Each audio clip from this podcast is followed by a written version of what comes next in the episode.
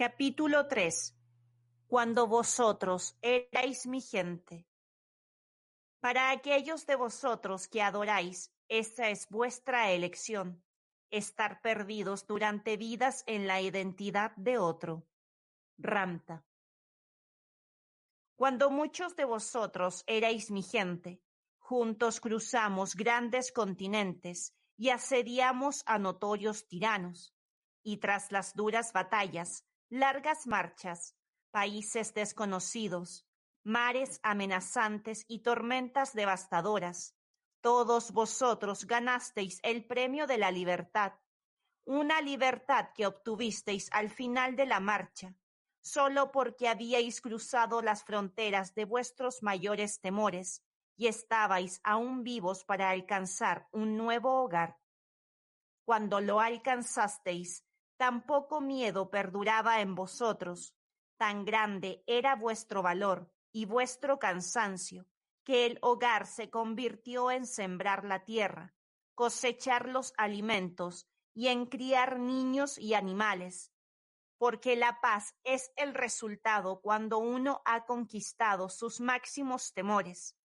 Así que todo lo que habíais conseguido al final de vuestra marcha bien valía la travesía tan lejos de vuestra tierra natal y en una nueva dimensión de entendimiento. Cuando llegó la hora de mi partida, vosotros estabais plantando vuestras semillas y criando a vuestros hijos, construyendo vuestras chozas y arando la tierra, disfrutando de la buena comida, de la dulce mañana y de la noche tranquila.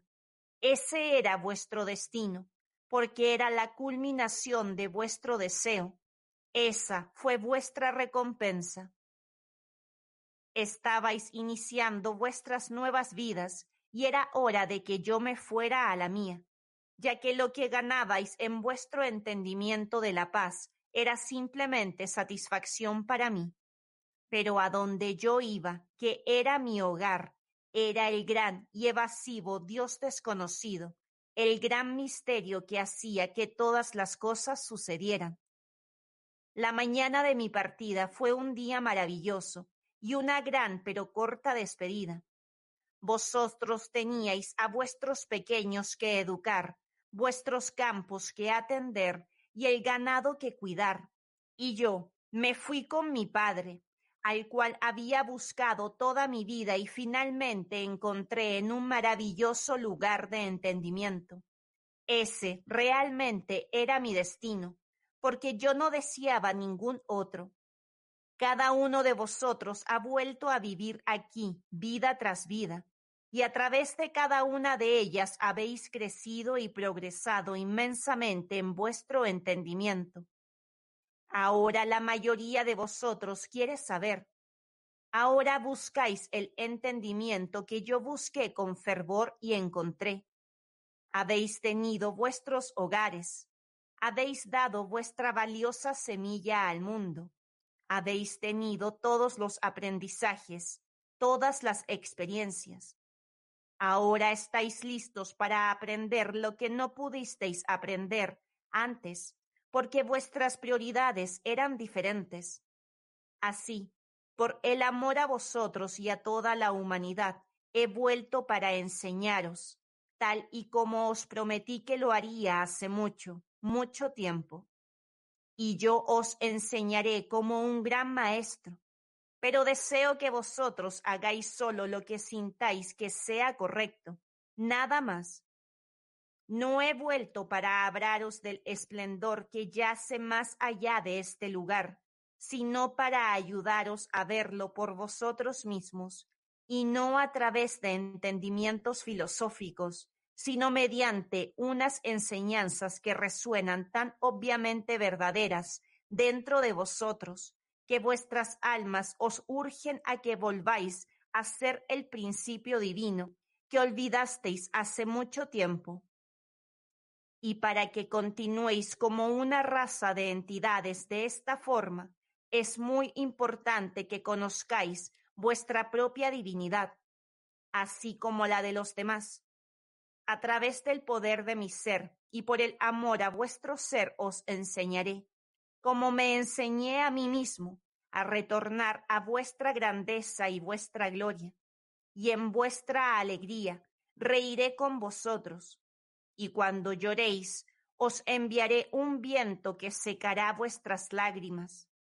A través de estas enseñanzas aprenderás a convertirte en el soberano que eras con toda tu gloria al comienzo de este viaje excepcional.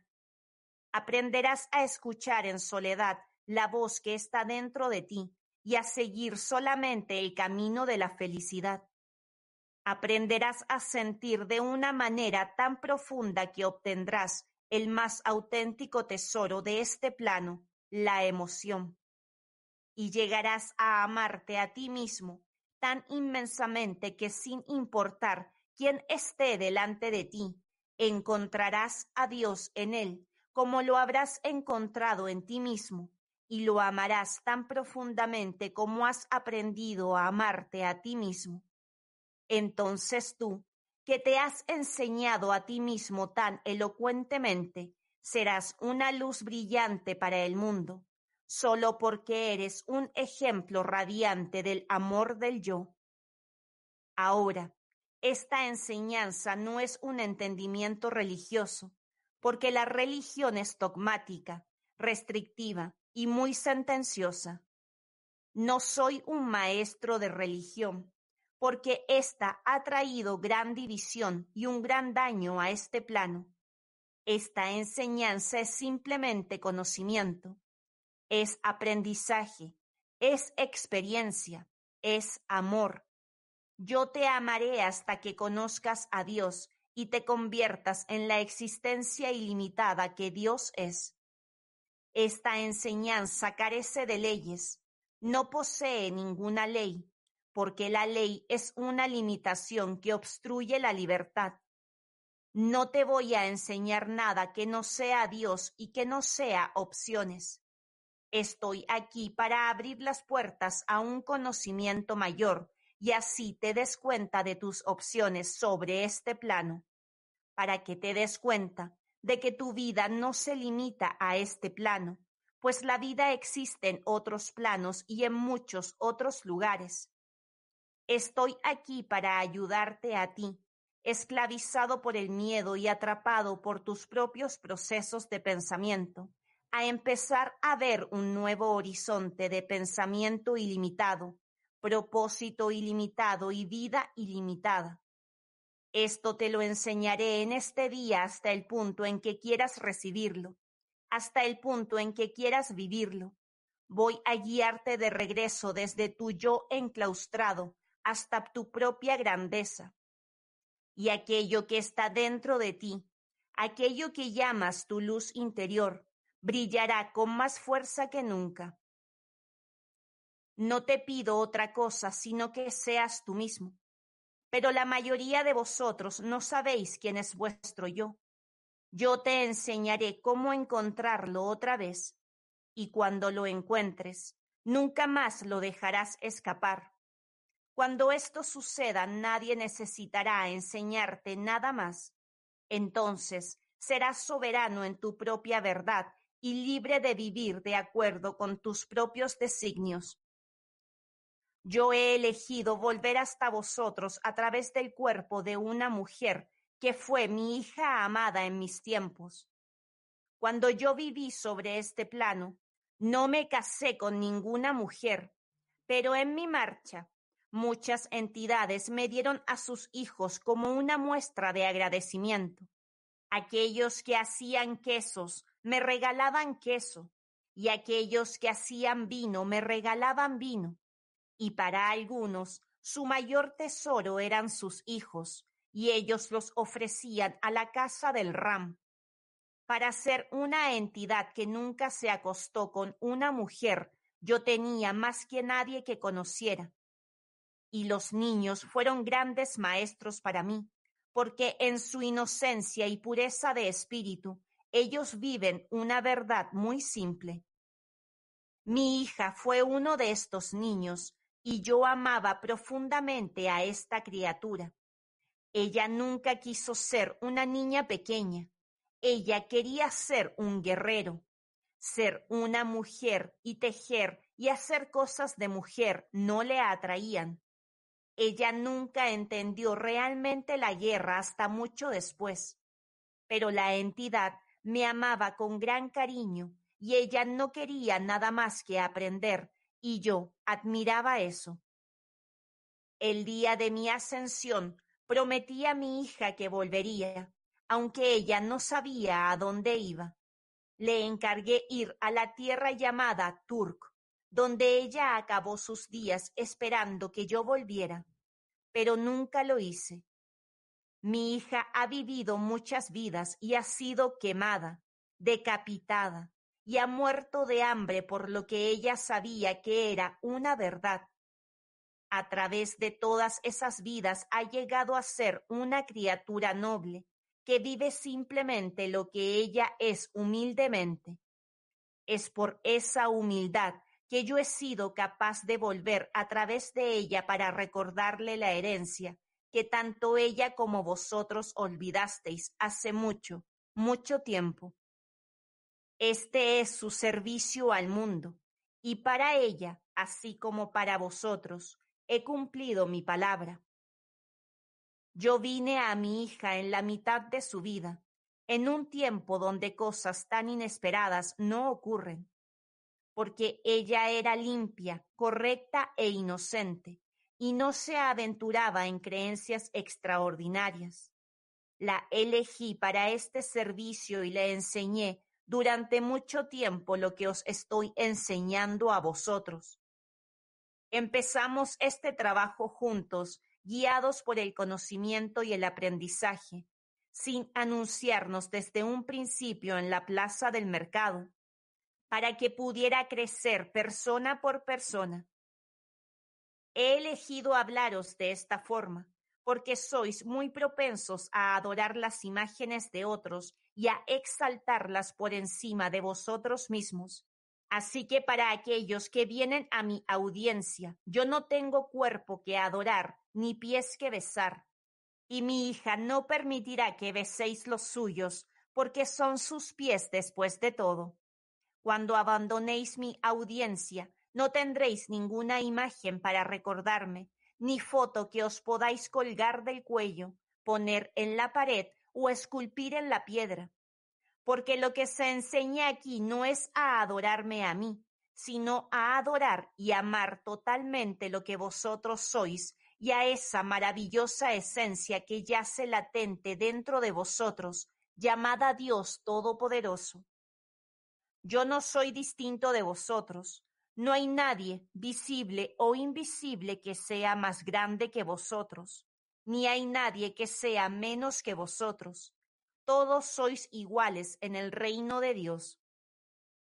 Aquellos de vosotros que deseáis ser seguidores y adorar, o hacer más cosas fuera de vosotros que dentro de vosotros, deseo que sepáis que yo no soy lo que estáis buscando.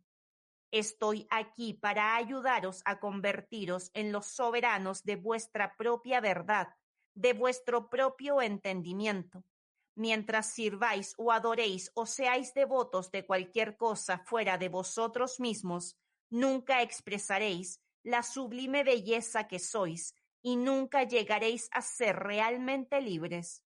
Solo tú puedes ser tu mejor amante. Solo tú puedes ser tu mejor amigo y maestro. Jamás habrá voz alguna que te enseñe mejor que la tuya propia ni palabra escrita que te enseñe mejor que la tuya. Lo que tú eres en este día es la respuesta a todo lo que siempre has anhelado. Pero si insistes en buscar fuera de tus caminos que seguir y entidades que adorar, nunca verás o conocerás realmente la gloria de Dios. Solo puedes darte cuenta de tu divinidad, de tu iluminación, de tu desarrollo, a través de ti mismo y tu amor proclamado del yo. El único camino para la paz, la felicidad y la realización de tu vida es amarte y adorarte a ti mismo porque eso es amar a Dios. Amarte a ti mismo más que a cualquier otra persona, porque eso te dará el amor y la constancia para abrazar a la totalidad de la humanidad. Entonces yo, Ramta, no soy el modelo según el cual dibujar tu ideal. No puedes entender el misterio de ti mismo a través de mí, solo a través del conocimiento. El propósito de esta enseñanza es infundir a través del conocimiento y la experiencia una sabiduría firme dentro de ti, que buscarás al Dios desconocido y te darás cuenta de que eres tú mismo. Y ese es tu camino, tuyo y de nadie más, porque es tu vida y la de nadie más. Yo soy un maestro espléndido, pero no soy el ideal. Estoy verdaderamente complacido de que hayas recorrido el camino hasta estas enseñanzas pero no debes quedarte aquí. Todo aquello que te enseñe, todo lo que aprendas, así se manifestará en tu vida. Entonces sabrás que lo que se enseña aquí no es una filosofía, sino una verdad absoluta. Y con cada manifestación crecerás y te volverás más fuerte, más ligero, más tranquilo y más sencillo, y en esta simplicidad encontrarás al viento, y ese poder y esa fuente te elevarán. Todos vosotros habéis sido entidades gobernadas, y vuestro gobernante ha sido el miedo, siempre lo ha sido. El conocimiento te permite acabar con miedo, de manera que nunca más seas esclavizado por los deseos de otro, sino que vivas totalmente en la libertad de los tuyos. Cuando tengas el conocimiento, siempre serás libre, siempre. Cuando más contemples, apliques y experimentes estas enseñanzas, más libres y lleno de gozo vas a estar. Un día, ya sea en esta vida o en las siguientes, cuando la plaza del mercado ya no te ofrezca nada más, habrá un gran vacío, un gran empuje y un gran deseo de convertirte en el todo. Entonces, tú también desearás ansiosamente cada momento en el altiplano, porque allí el viento es como fuertes dedos en tus cabellos.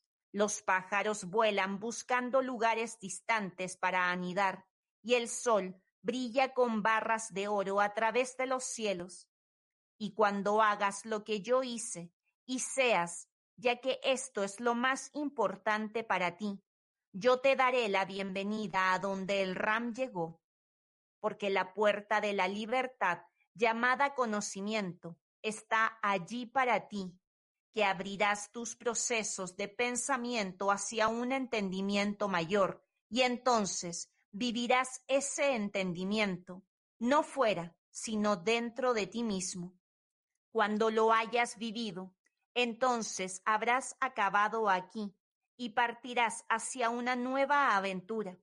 Y las aventuras que yacen más allá de este lugar son más maravillosas y espectaculares de lo que puedas imaginar.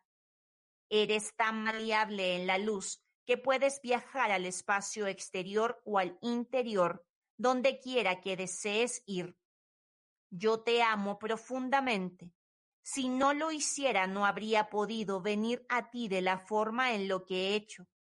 Cuando aprendas a amarte a ti mismo como yo te amo, entenderás estas verdades y entenderás la grandeza que realmente eres, y ese será un día grande y glorioso. Capítulo 4 Dios es. El Padre nunca te ha juzgado, ni en este ni en ningún otro momento que hayas vivido. Él ha sido tú y la plataforma de vida sobre la cual has expresado tu propio yo divino y con un propósito. Él te ha dado la singularidad de tu propio ego y la voluntad libre para convertirte en cualquier cosa que desees, para percibir la fuerza que Él es, de cualquier manera que escojas percibirla.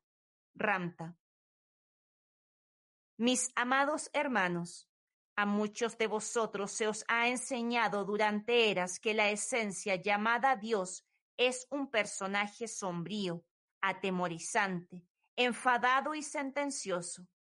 Pero Dios no es ninguna de estas cosas. El Dios que sermonea, que juzga, que persigue, nunca ha existido excepto en los corazones y las mentes de los hombres. Fue el hombre que creó a un Dios que juzga a unos y exalta a otros. Ese es un Dios del hombre. Fue creado por el hombre y su voluntad. El Dios que yo conozco y que amo, que es el poder que emana en mí y el reino que yo soy, es un Dios de amor completo y sin enjuiciamientos. No es nada más, sino todo lo demás. Dios te ama con un amor mucho mayor del que alguna vez hayas comprendido, pues Él es la vida que tú eres, la tierra que pisas y el aire que respiras. Es el color de tu piel, la magnificencia de tus ojos, la suavidad de tu tacto. Eres tú en cada momento que eres, en cada pensamiento que piensas, en cada una de tus acciones incluso en las sombras de tu alma. Dios es una fuerza que lo consume todo, que es todo. Es el viento sobre el agua, el cambio de las hojas, la simplicidad de una rosa, profunda en su color y matiz. Dios es los amantes en su abrazo, los niños en sus risas y el brillo del cabello color miel. Es el sol que sale en la mañana, la estrella parpadeando en la noche y la luna creciendo y menguando en el cielo de medianoche. Dios es el hermoso insecto, el humilde pájaro en su vuelo, el feo y vil gusano. Dios es movimiento y color, sonido y luz. Dios es pasión, es amor, es alegría. Dios es tristeza. Aquello que existe, todo lo que es, es lo que tú llamas Dios, el Padre, la totalidad de la vida y el amante de todo lo que existe. Dios no es un personaje singular que se sienta sobre un trono y juzga a la totalidad de la vida. Dios es la totalidad de la vida, cada momento palpitante, es la continuidad y eternidad de todo lo que existe. ¿Crees acaso que la vida te ha juzgado? En absoluto. Porque si Dios, que es lo que tú eres, te juzgara, estaría ciertamente juzgándose a sí mismo. ¿Y por qué la inteligencia suprema haría una cosa así? La fuerza vital que llamas el Padre ni siquiera tiene la capacidad de juzgarte, ni a ti, ni a ninguna otra cosa, porque la vida no posee una personalidad con un ego que se pueda dividir a sí mismo en facetas de bueno o malo, correcto o incorrecto, perfecto o imperfecto.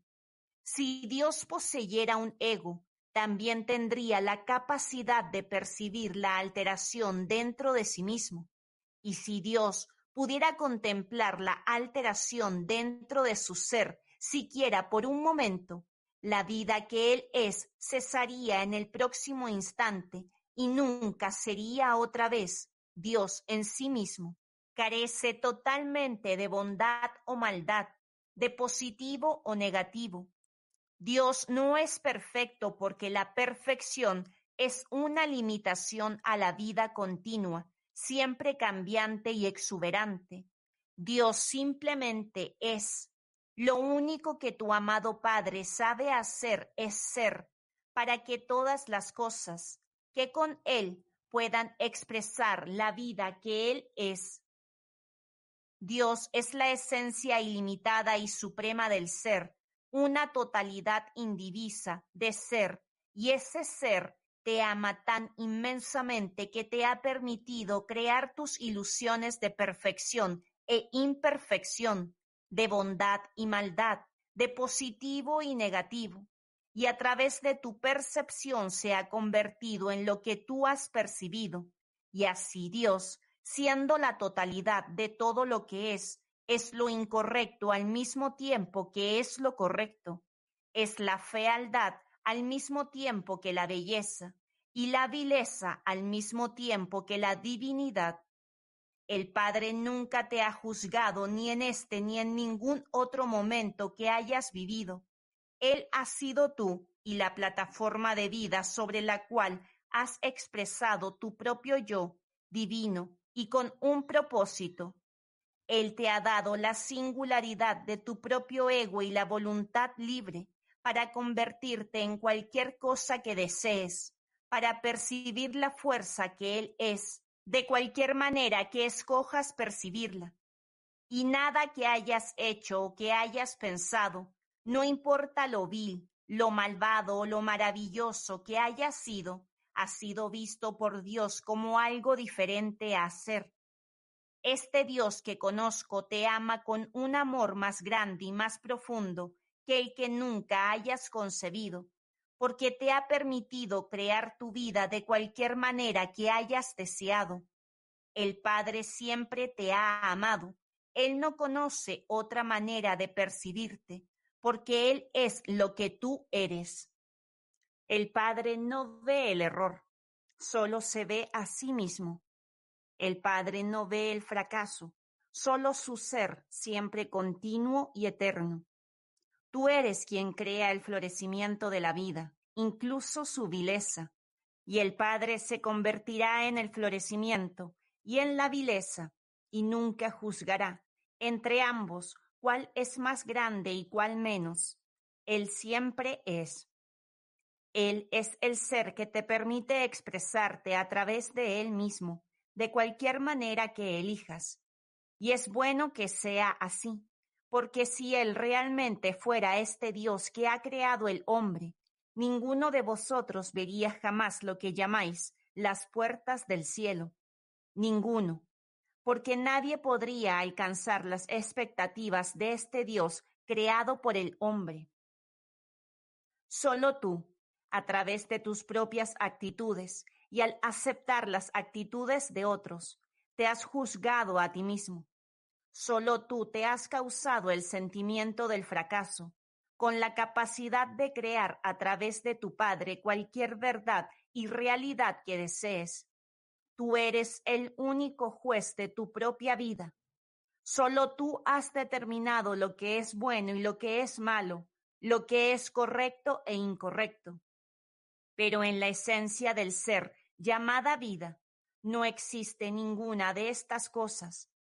Cada cosa simplemente es una parte del ser llamado Dios Todopoderoso. Tu juicio es solo una ilusión que has creado sobre este plano de realidades creativas. En tu pensamiento limitado has pensado que algunas cosas son incorrectas, que son malvadas, pero esa ha sido tu elección de la verdad y el Padre te ha permitido hacerlo. Su verdad se llama ser.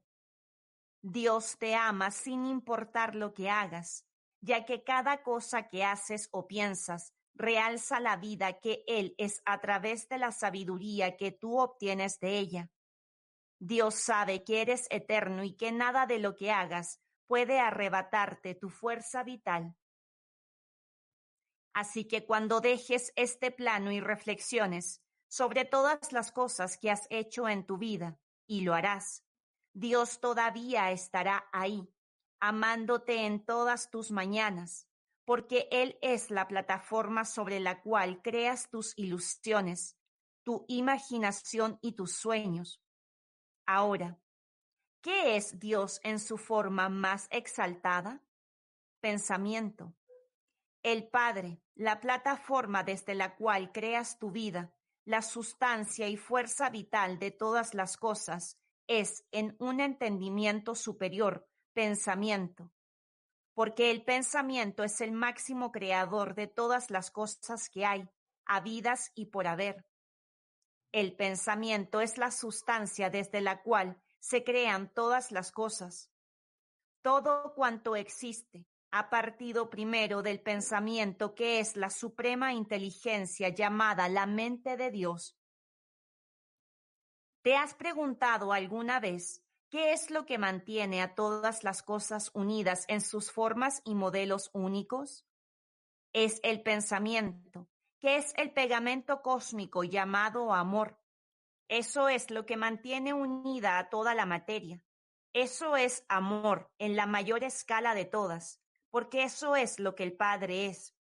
Cada cosa, incluso tu cuerpo, se mantiene unida por el pensamiento, porque cada cosa ha sido ideada a través del pensamiento, el cual es Dios, y es el amor del Padre hacia sí mismo lo que mantiene cada cosa en su sitio. Está sustentado por Dios, lo que permite que todas las estructuras moleculares y celulares de tu cuerpo permanezcan unidas es el amor del gran y magnífico pensamiento que Dios realmente es.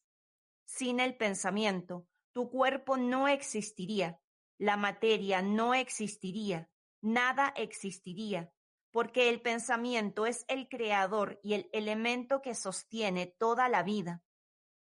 ¿Crees que Dios, el pensamiento que ata y mantiene todas las cosas unidas, es una entidad sombría y atemorizante? No lo es. El Padre es felicidad completa, porque Él no conoce otra manera de ser. Él es todas las formas de vida vibrando en armonía unas con otras y eso emite un tono que suena como una gran carcajada. Si escuchas cuidadosamente puedes incluso oír la música del Padre, la risa de Dios. Es la mayor alegría. Yo nunca lo he oído llorar. Entonces, ¿qué es Dios? ¿La causa de tu precioso ser? La maravillosa fuerza vital que fluye y refluye entre todos vosotros, que nos conecta y nos mantiene a todos unidos, la promesa de una vida posterior y de eternidades que vendrán? Es el ser que es pensamiento, es el ser de la vida siempre continua, es el ser que ama todo lo que es, es el ser que permite que la vida exista a través del amor, es el ser que es total y completa felicidad, esa es tu herencia y tu destino. Estudiante, tú has enseñado que Dios es simplemente un estado de ser y usas muchos términos además de la palabra Dios para referirte a esta inteligencia y fuerza vital. Pero, ¿por qué usas a menudo las palabras Él y Padre? Eso parece perpetuar la noción de que Dios no solo es una entidad fuera de nosotros, sino además un personaje masculino, y eso puede parecer un poco ofensivo para algunas mujeres. Ramta. Para educar a la totalidad de la humanidad, uno debe utilizar los diferentes términos que se han usado para describir a Dios. Es decir, uno debe referirse al ser de manera que todos podamos relacionarnos con ello, aunque el ser no se lo haya llamado el Padre y por lo tanto se lo haya considerado del género masculino, el Padre no es un hombre. Sin embargo, el hombre en su género es el Padre, pero también lo es la mujer, porque el Padre es ambos, masculino y femenino. El término Dios no tiene sexo, significa inteligencia suprema. Todos los que no entienden lo que significa el término ser necesitan conocer la palabra Padre. Todos los que no entienden inteligencia suprema necesitan conocer la palabra Dios. Maestro, si uno insiste en que Dios es un Padre, esa será su verdad. Si hay mujeres que se sienten ofendidas porque alguien se refiere a Dios en términos masculinos, esa va a ser su verdad. Pero Dios siempre será la percepción de lo que Dios es, y eso siempre será único para cada entidad. Dios no es una palabra, es un sentimiento que vive dentro de cada uno de nosotros. Y cuando más ilimitada sea tu percepción de Dios, más grande y más feliz será ese sentimiento, a medida que abarque más esa emoción llamada Dios Todopoderoso. Ramta, hablando a una mujer anciana en silla de ruedas. Querida mujer, montas en ruedas de plata. ¿Qué dices tú? Estudiante. Yo amo a Dios, pero tengo miedo a morir. Ramta. ¿Por qué? Estudiante. No lo sé. No puedo llegar al fondo de la cuestión. Lo he pensado y pensado una y otra vez. Ramta. ¿Crees en el infierno? Estudiante. Sí, por supuesto. Ramta. Por eso no quieres morir, porque sientes que es ahí a donde vas a ir. Estudiante. Oh, bueno, yo no creo que vaya a ir. No creo que Dios me deje ir, porque yo le he pedido perdón por todo el mal que he hecho. Ramta. Mi querida, mi querida mujer, ¿crees que el Padre siente menos amor por ti porque el que tú sientes por tus propios hijos? Estudiante. No, bueno, algunas veces yo no siento que Él me ame. A lo mejor siento que quizás no esté perdonada, pero aún así yo sé que lo estoy. Ramta. ¿Qué has hecho tú que sea tan malo? Estudiante. Bueno, varias cosas. Ramta. ¿Y esas cosas te han apartado de la vida? Estudiante. No, yo he intentado vivir y quiero vivir, quiero vivir correctamente. Ramta. ¿Y eso qué quiere decir? Estudiante. Eso quiere decir que el diablo no me va a atrapar.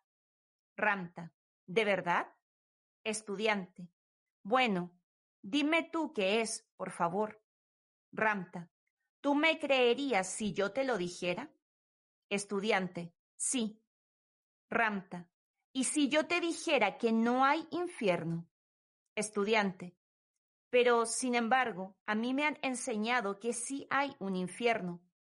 Ramta. Pero yo te estoy enseñando que no lo hay. ¿Me creerás tan firmemente como has creído que sí hay un infierno? Estudiante. Bueno, yo te creo. Ramta. Entonces, acéptalo, porque no lo hay. ¿Sabes lo que es el infierno?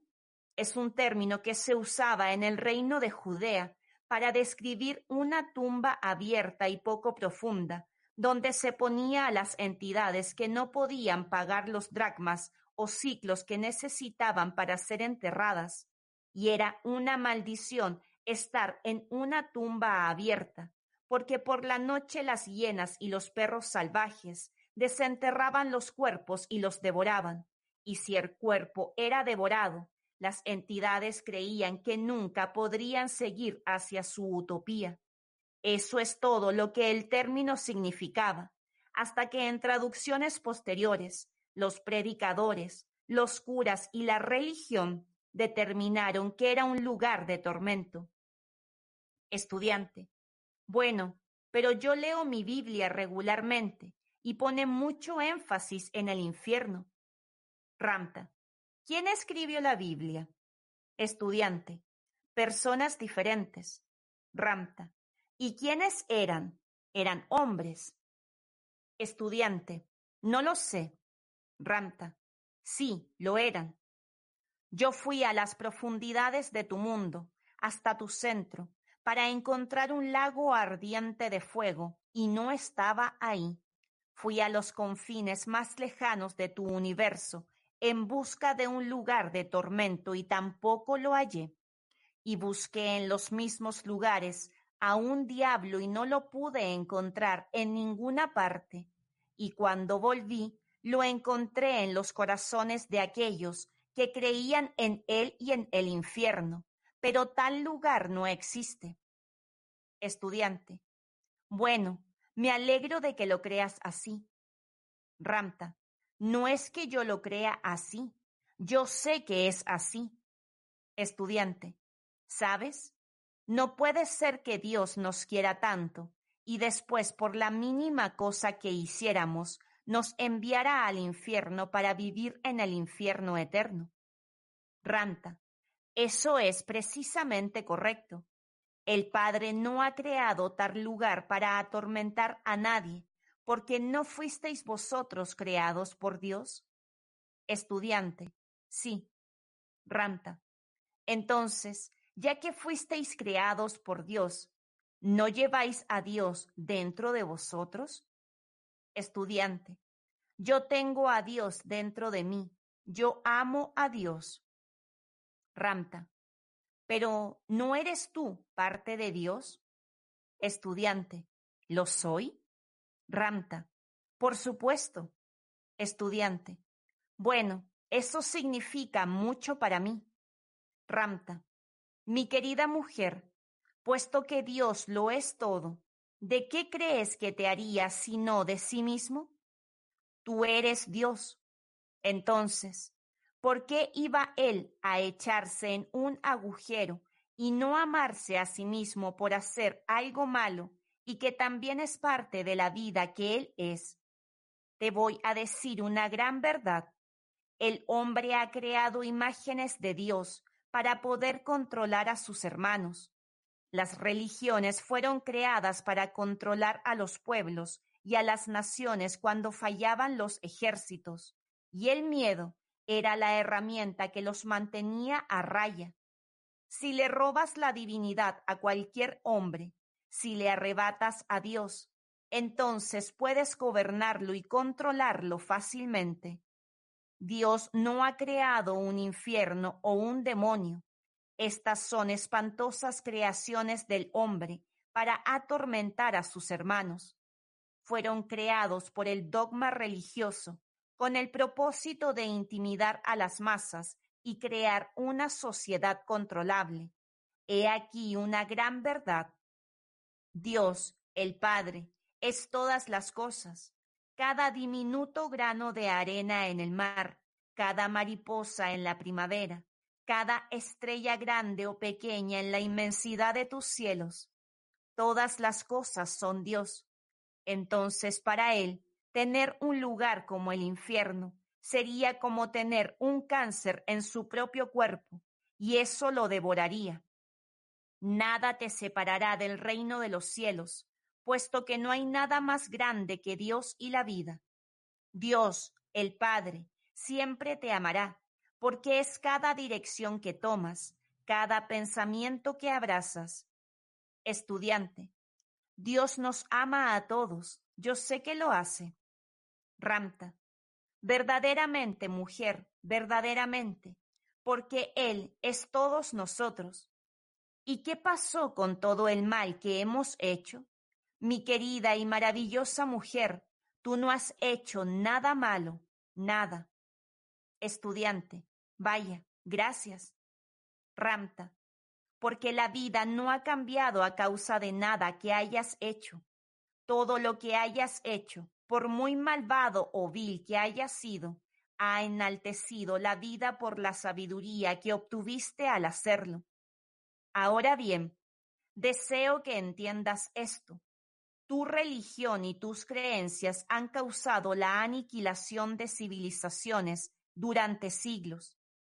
Los mayas y los aztecas fueron asesinados y destruidos por las leyes de la Iglesia, porque ellos no creían en lo que la Iglesia creía. Todas las guerras santas durante la Edad Oscura se lucharon por creencias religiosas. Y en un lugar llamado Francia, los bebés eran arrebatados de los brazos de sus madres porque ellas no creían en la Iglesia. A las mujeres les quemaban los ojos con hierros al rojo vivo y marcaban sus pechos. La sangre corría por las calles, todo por una creencia. Luego, los protestantes tomaron lo que se llama el fuego del infierno, la condenación eterna y el diablo, y mantuvieron íntegras sus congregaciones al infundir miedo en los corazones de sus pequeños diciéndoles que si no hacían ciertas cosas y si no se comportaban de acuerdo con las normas y reglamentos de la Iglesia, arderían para siempre en el infierno. Estudiante, así es más o menos como yo crecí. Ramta, mi querida mujer, creciste en una atrocidad. ¿Nunca te preguntaste acaso ¿Qué fue de aquellos que vivieron antes de la Biblia? Estudiante. No, yo simplemente creía que a lo mejor el infierno los destruyó. Oh, lo siento. Ramta, no lo sientas en absoluto. Ese es el producto de la creencia. Ahora, aquí estás, una mujer anciana, sin ánimos ni juventud y preocupada por la muerte y todas las enseñanzas siniestras con las que te han programado durante siglos, de repente te plantean, ¿hay un infierno? ¿Voy a ir allí? ¿Me he portado tan mal? Déjame decirte que no irás al infierno, porque no existe un lugar así. Al instante de dejar tu cuerpo vas a vivir otra vez. Estarás por encima de él y serás una entidad de luz pura otra vez. Entonces vendrán grandes maestros y te llevarán a un lugar de mayor aprendizaje, donde podrás ver por ti misma lo que te digo que es una gran verdad. Ahora, Yeshua, Ben Yosef, a quien tú llamas Jesús de Nazaret, es un gran Dios al igual que lo eres tú, pero él no es el único Hijo de Dios, es uno de los hijos de Dios. Él fue un hombre que se convirtió en Dios, así como tú te convertirás en Dios. Estudiante, ¿tú crees que Jesús era un hijo de Dios? Ramta, yo no lo creo, lo sé, así como tú eres hija de Dios, estudiante, pero a mí nunca me enseñaron eso. Ramta, ahora mujer, ¿qué enseñó Yeshua? Que él es hijo de Dios, y en verdad lo es, pero al mismo tiempo proclamó abiertamente que cada uno es también un hijo de Dios. Él no enseñó otra cosa más que eso. Cada uno es Dios expresando su perfección como hombre. Y qué bien le haría al Padre tener tantos hijos imbéciles y solo uno que es perfecto. ¿No sería un buen reflejo de la semilla del Padre? Yeshua es tu hermano, no tu Salvador. Él fue un hombre que llevaba a Dios dentro de su ser, igual que tú llevas dentro del tuyo. Ahora, yo deseo que entiendas lo siguiente. Yeshua vivió en este plano en un tiempo en donde el hombre no amaba al hombre, sino que lo esclavizaba, y el amor no se consideraba cosa de gran estima. Pero Yeshua fue un ejemplo de amor para todo el mundo. Fue ese mismo amor lo que fomentó que lo aclamaran Salvador del mundo porque Él trajo amor a este plano donde muy pocos lo expresaban y lo dio abiertamente a cada uno. Él trajo también la enseñanza de que el Padre no es un Dios de enjuiciamiento y castigo, sino un Dios de misericordia, gracia y compasión, y amante de todas las cosas. Desafortunadamente, ese entendimiento ha sido enormemente alterado a lo largo de la historia y por medio de las escrituras de aquellos que menos entendieron las enseñanzas sencillas de este alma inmaculada. Yeshua amó. Ese fue su grandioso y magnífico regalo a la humanidad. Él proclamó abiertamente que la fuente de ese amor era el Padre que vivía dentro de él, el mismo Padre que vivía dentro de toda la gente. Lo que le dio a Yeshua la libertad y el poder de abrazar a toda la humanidad fue saber que el Padre y él eran uno y él mismo. Él apartó todas las ilusiones que le hacían vivir en la hipocresía y al hacerlo expresó completamente al Padre que vivía dentro de él. Así, Yeshua se convirtió en el Cristo, el hombre expresándose totalmente como Dios, Dios expresándose completamente en el hombre. Eso es lo que el término Cristo quiere decir, Dios hombre, hombre Dios. Un Cristo es todo aquel que se da cuenta que es Dios y entonces vive esa verdad La única diferencia entre Yeshua y tú, querida mujer, es que Yeshua entendió el principio de Dios dentro del hombre y entonces vivió ese principio plenamente. Por eso Él es verdaderamente una gran entidad. Pero tú también eres una gran entidad y posees la misma nobleza y el mismo amor para llegar a ser lo que Él fue. Yeshua no es responsable de salvarte a ti ni a nadie. Al darse cuenta de que Él era un Dios vivo en la tierra, se convirtió en el Salvador de sí mismo y entonces enseñó a otros cómo ser sus propios salvadores a través del Dios que vive dentro de cada uno. Él enseñó a todos, lo que yo he hecho todos podéis hacerlo, porque el Padre y vosotros sois uno. Tu reino no es de este mundo. El reino de los cielos está dentro de ti. Y él no habló del infierno, él habló de la vida y su belleza. Amada mujer, ama a este hermoso ser que eres, al Dios que tú eres, y deja de leer tu libro insidioso. Acepta que el Padre vive dentro de ti y que tú vivirás para siempre, porque así será.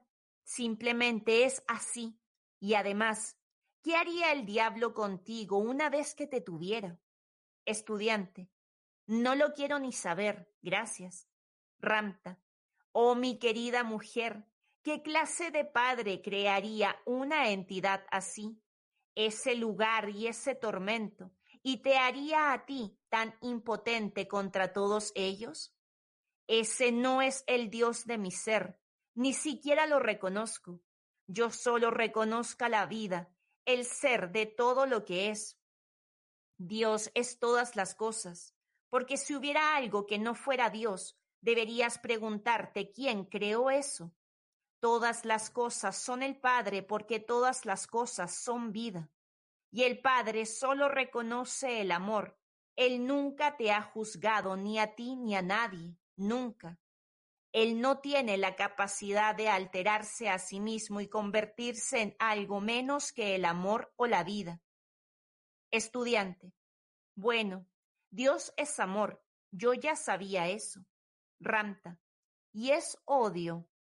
Estudiante. No, no creo que lo sea. Ramta. ¿Quién es odio? Estudiante. Pues ese será alguien malo, si es que lo hay. Ramta. No lo hay. Estudiante. Bueno, ¿cómo se nos castiga entonces? Ramta. ¿Qué necesidad hay de castigarte, mujer, si te lo has estado haciendo a ti misma en todas tus vidas?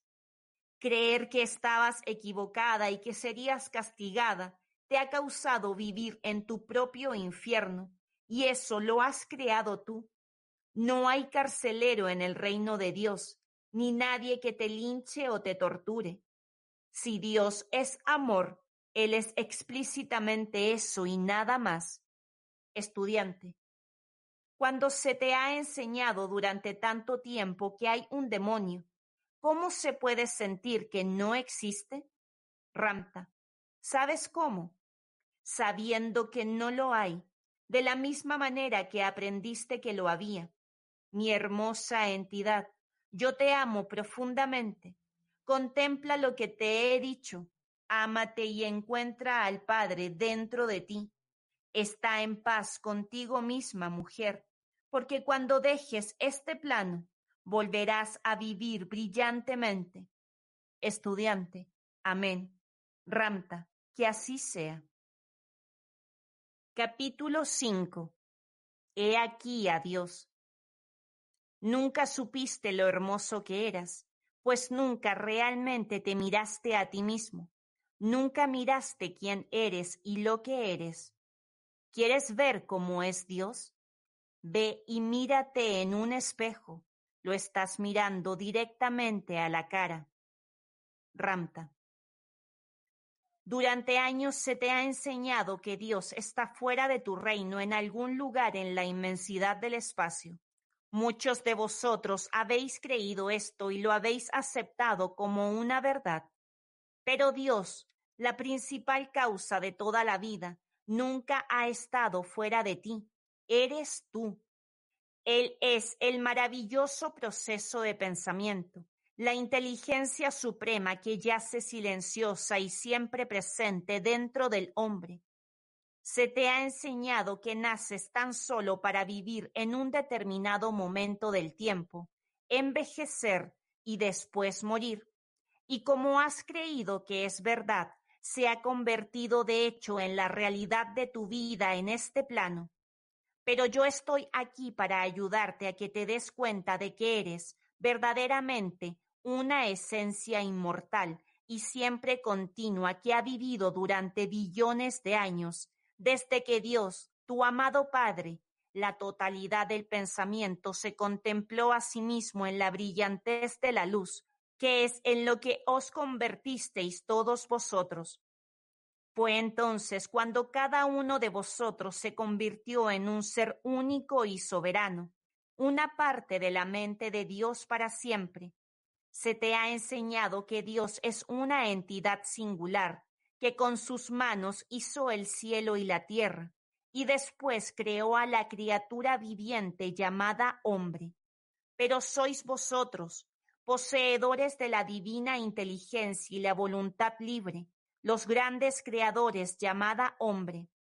Pero vosotros sois poseedores de la divina inteligencia y la voluntad libre, los grandes creadores de la totalidad de la vida. Sois vosotros quienes crearon el sol de la mañana, el cielo del atardecer y el encanto de todas las cosas que existen. Sois vosotros, en verdad, los creadores de esta noble criatura llamada hombre, para que así vosotros, que erais luces brillantes en el vacío del espacio, pudierais experimentar toda la maravilla de vuestras formas creadas.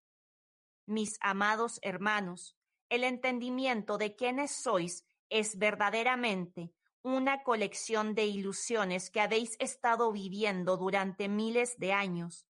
Vosotros sois más que meramente humanos, mucho más que la ilimitada criatura llamada hombre. Sois Dios, siempre lo habéis sido y siempre lo seréis. Sois los grandes creadores inmortales que han estado viviendo aquí, vida tras vida tras vida, para comprender este gran conocimiento que permitisteis que se os arrebatara. Todos vosotros sois Dios mismo, creados de Él mismo. Sois dioses creados por Dios, la primera y única creación directa de la fuente de toda la vida. Al aventuraros en la exploración de la vida, habéis combinado vuestra suprema inteligencia con materia celular para convertiros en Dios hombre, la mente de Dios expresándose en la forma llamada humanidad. Dios es viviendo en la maravilla de su propia creación, llamada hombre. La humanidad, el hombre, la mujer, es Dios en verdad, maravillosamente disfrazado de entidades limitadas y miserables. ¿Quién eres tú? ¿Por qué estás aquí? ¿Cuál es tu propósito y tu destino? ¿Piensas que eres meramente una criatura de coincidencia, nacida para vivir en una brisna del tiempo y después no ser nada más? ¿De verdad? ¿Qué te hace pensar que no has vivido antes? ¿Y por qué ahora? ¿Y por qué tú? Has vivido sobre este plano miles de vidas y has ido y venido como un viento inconstante. Has vivido cada cara, cada color, cada credo, cada religión. Luchaste y lucharon contra ti.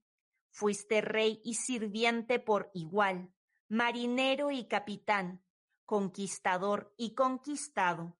Has sido cada personaje de la historia. ¿Por qué? Para sentir, para adquirir sabiduría, para identificar el mayor misterio de todos los tiempos, tú. ¿De dónde crees que vienes?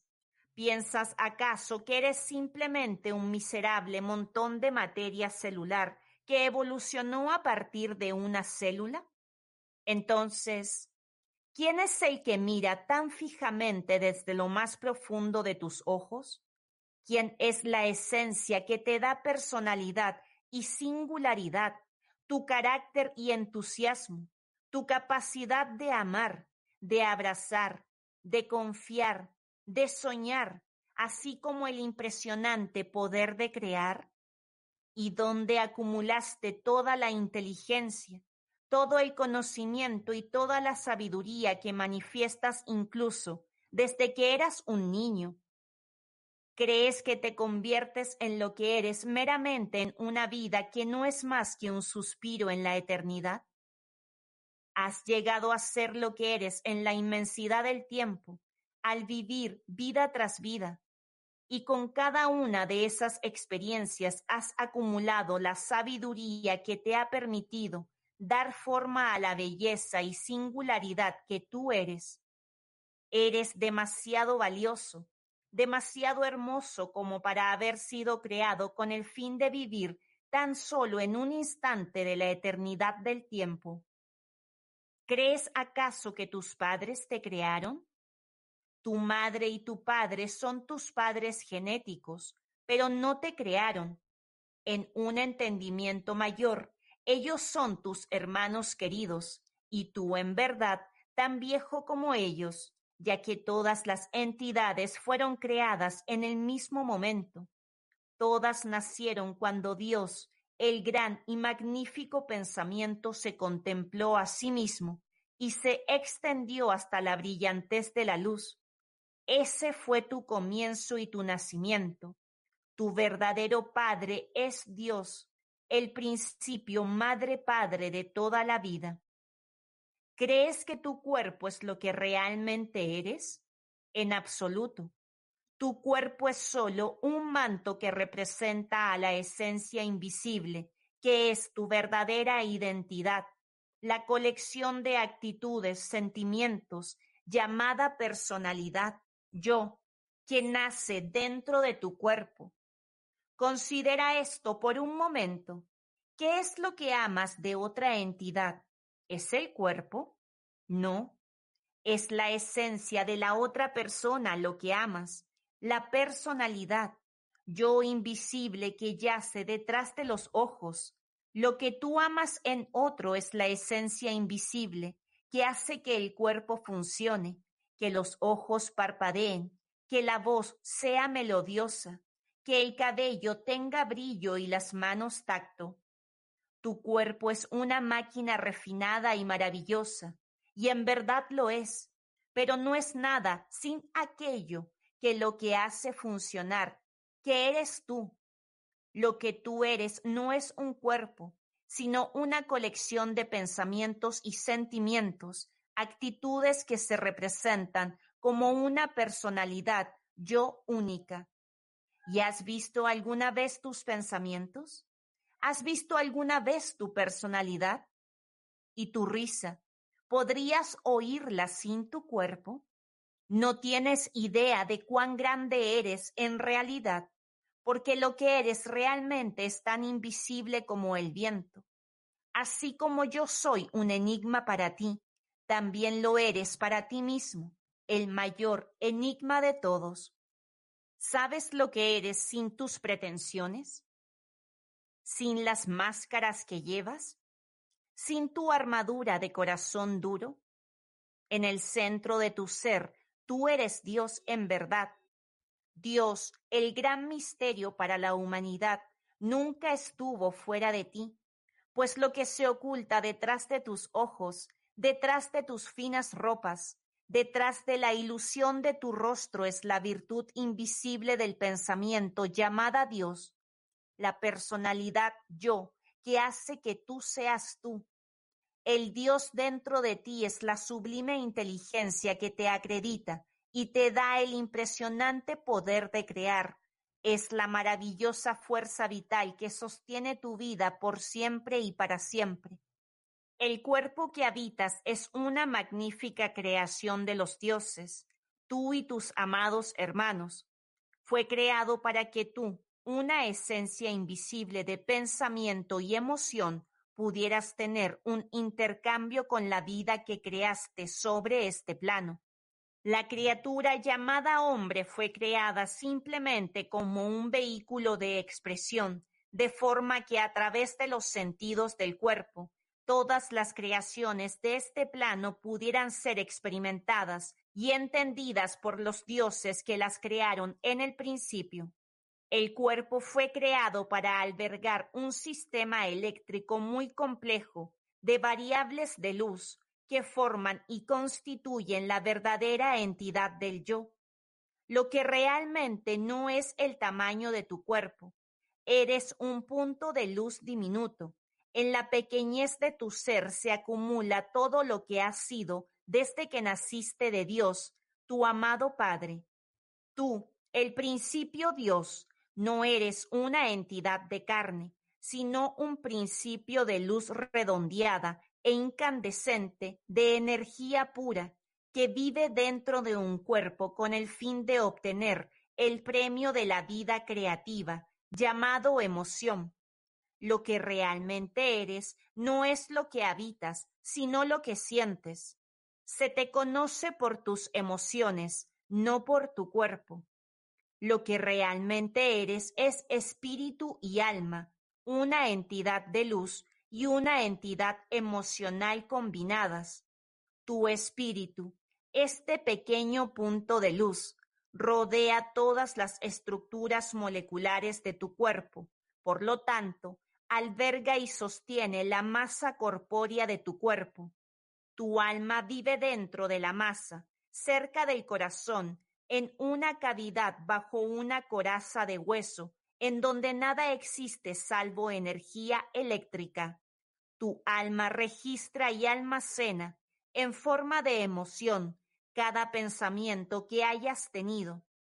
Es a causa de la colectividad única de emociones almacenadas en tu alma que tienes una identidad ego, una personalidad yo única.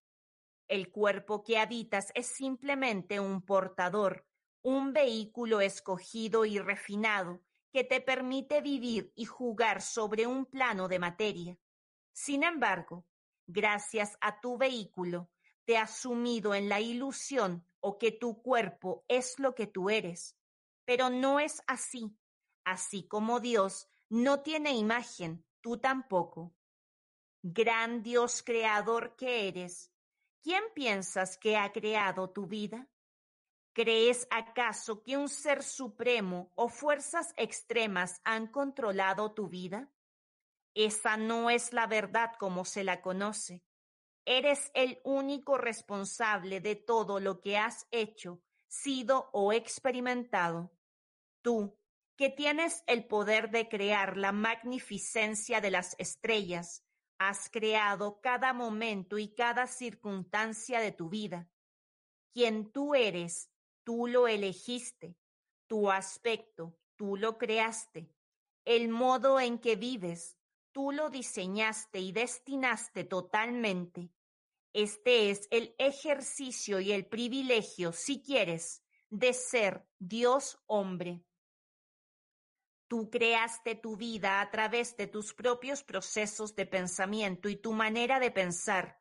Cada cosa que piensas, la sientes y todo lo que sientes se manifiesta para crear las condiciones de tu vida. Reflexiona sobre esto. Basta solo un momento para visualizar la felicidad y todo tu cuerpo se sentirá feliz. Tan solo basta un momento para jugar el papel de criatura desdichada, a la cual no quiere nadie, y sentirás tristeza y pena por ti mismo. Solo necesitas un momento para hacer eso. Basta un solo momento para dejar de sollozar y reír con alegría. Un solo momento para dejar de juzgar y sentir la belleza de todas las cosas. Ahora, ¿quién está haciendo todo esto? Tú. Y mientras tú has tenido esta fantasía de sentimientos creados dentro de tu ser, ¿Ha cambiado algo a tu alrededor? No, pero todo lo que tú eres, sí. Eres precisamente lo que piensas. Cada cosa que piensas, así será en tu vida. Si contemplas una fantasía de copulación, tu ser será seducido. Si contemplas miseria, tendrás miseria. Si contemplas infelicidad, la tendrás. Si contemplas alegría, la tendrás. Si contemplas genio, ya está ahí. ¿Cómo se crea tu futuro? A través del pensamiento. Todas tus mañanas están diseñadas por tus pensamientos del día de hoy, porque cada pensamiento que contemplas, cada fantasía que tienes, sin importar cuál sea tu propósito emocional, crea un sentimiento dentro de tu cuerpo que queda registrado en tu alma. Ese sentimiento entonces sienta un precedente para las condiciones de tu vida ya que producirá circunstancias que crearán y reflejarán el mismo sentimiento que fue grabado en tu alma. Entiende que cada palabra que pronuncias está creando tus días por venir, porque las palabras son solo sonidos que expresan los sentimientos de tu alma, que han nacido del pensamiento. ¿Crees que las cosas ocurren simplemente por casualidad? Esa no es la verdad como se la conoce. En este reino no existen tales cosas como los accidentes, las casualidades o una coincidencia, y nadie es víctima de los designios o la voluntad de nadie. Todo lo que te ocurre, tú lo has pensado y sentido en tu vida, ya sea que lo hayas fantasiado en suposiciones y temores, o que alguien te haya dicho que sucedería y tú lo aceptaste como verdad. Todo cuanto acontece sucede como un acto intencionado y decretado por el pensamiento y la emoción. Todo. Todo lo que alguna vez hayas pensado, cada una de las fantasías que has tenido, todo aquello de lo que has hablado, ha ocurrido o está por ocurrir ¿Por qué? ¿Cómo piensas que se crean todas las cosas? Se crean a través del pensamiento. El pensamiento es el auténtico fundador de la vida inmortal e indestructible, y tú lo has usado para convertirte en la vida, porque ese es tu eslabón con la mente de Dios. Durante siglos, Muchas entidades han intentado enseñarte esta verdad a través de adivinanzas, de canciones, de escrituras, pero la mayoría de vosotros no ha querido darse cuenta, porque muy pocos han aceptado la responsabilidad de llevar sus vidas sobre sus propias espaldas. Pero este reino funciona de manera que todo lo que piensas, cada actitud que tomas contigo mismo, el Padre, la vida, llegará a ser, desde la más vil y horrorosa de las cosas hasta la más exquisita y suprema, porque solo tú conoces la diferencia, el Padre solo conoce la vida, así que conseguirás todo lo que pronuncies. Eres todo lo que piensas, tú, soy, todo lo que concluyas. Mientras menos pienses de ti mismo, menos serás Cuanto menos crédito te des por tu inteligencia, más imbécil serás. Mientras menos hermoso te creas, más feo te volverás. Mientras más pobre creas ser, mayor será tu miseria, porque así lo has decretado tú. Contempla cuán grande es el amor de Dios que te permite ser y crear por ti mismo cualquier cosa que desees, y sin embargo, nunca te juzga. Contempla cómo es el amor que tiene por ti, que manifiesta cada pensamiento que abrazas y cada palabra que pronuncias. Contémplalo. Entonces, ¿quién es el creador de tu vida? Tú. ¿Quién es el diseñador de tu vida? Tú. Todo lo que tú eres y todo lo que has experimentado lo has creado a través de tu propio razonamiento colectivo, a través del pensamiento que es Dios.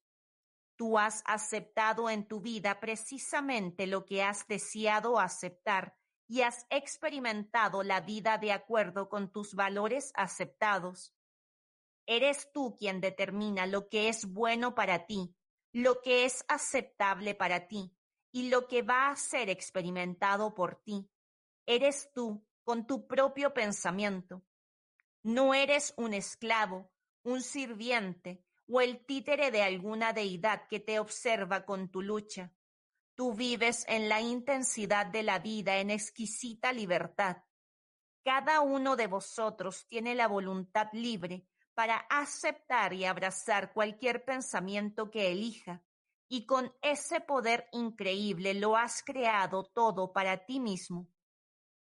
Porque cada uno de tus pensamientos crea el destino que yace ante ti y cada uno de tus sentimientos crea tu camino al que llamas vida.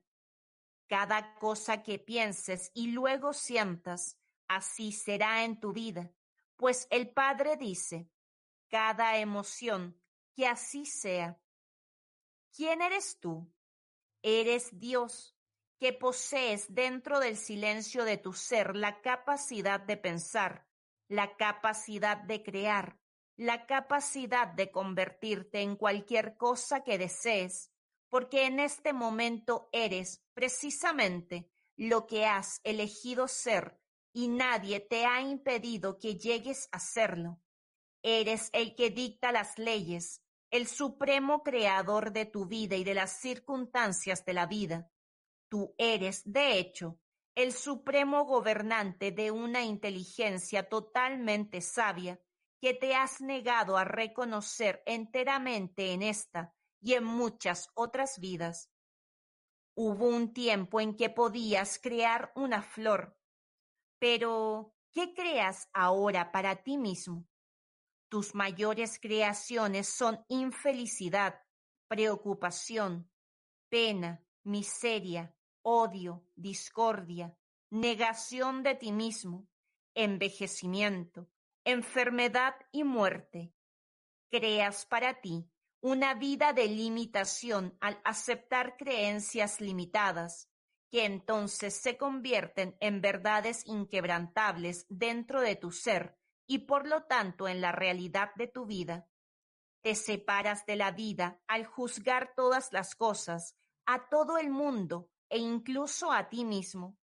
Vives de acuerdo con un código de moda llamado belleza y te rodeas de cosas que te permiten ser aceptado por la conciencia limitada del hombre, que no acepta nada salvo su propio ideal inalcanzable.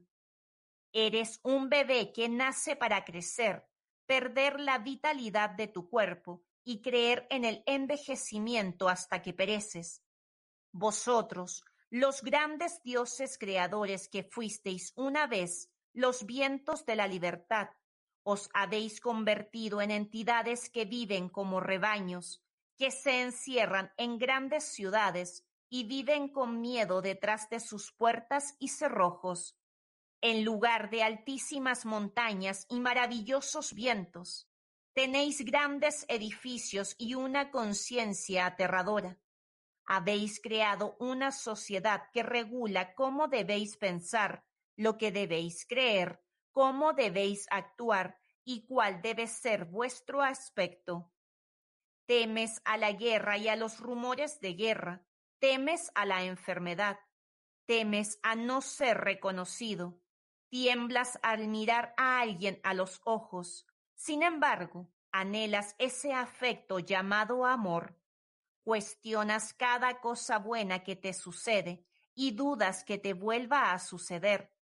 Te arrastras en la plaza del mercado en busca de la fama y el éxito, el oro, las rupias, los dracmas y los dólares.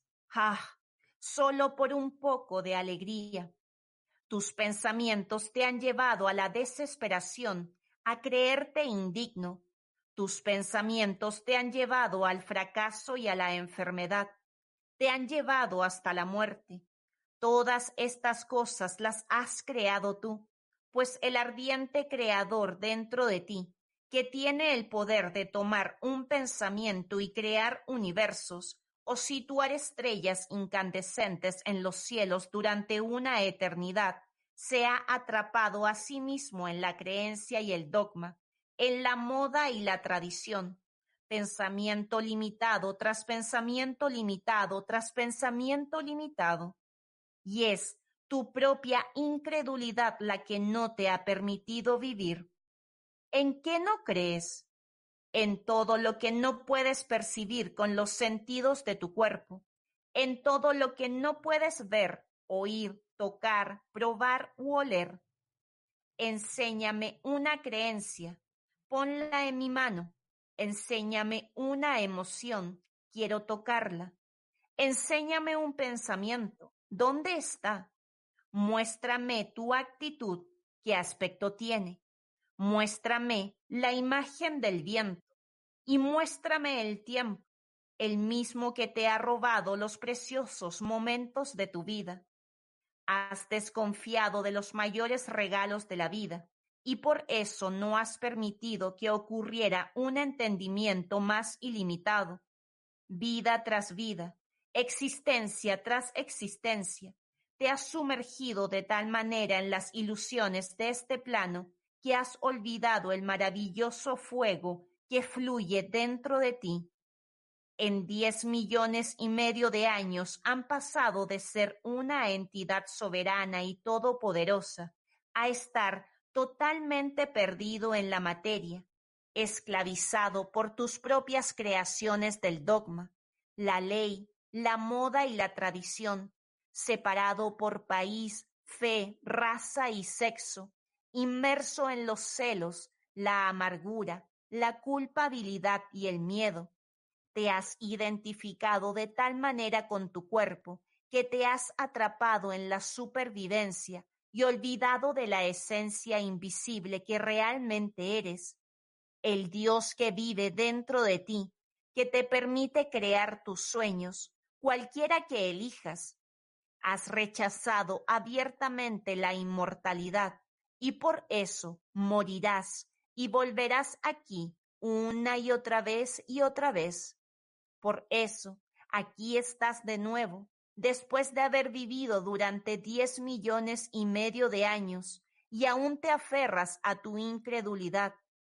Dios, la totalidad del pensamiento es un gran teatro en verdad y Él permite escribir tu propia obra y representarla acto tras acto sobre el escenario, y cuando cae el telón, cuando se dice la última palabra y se hace la última reverencia, mueres.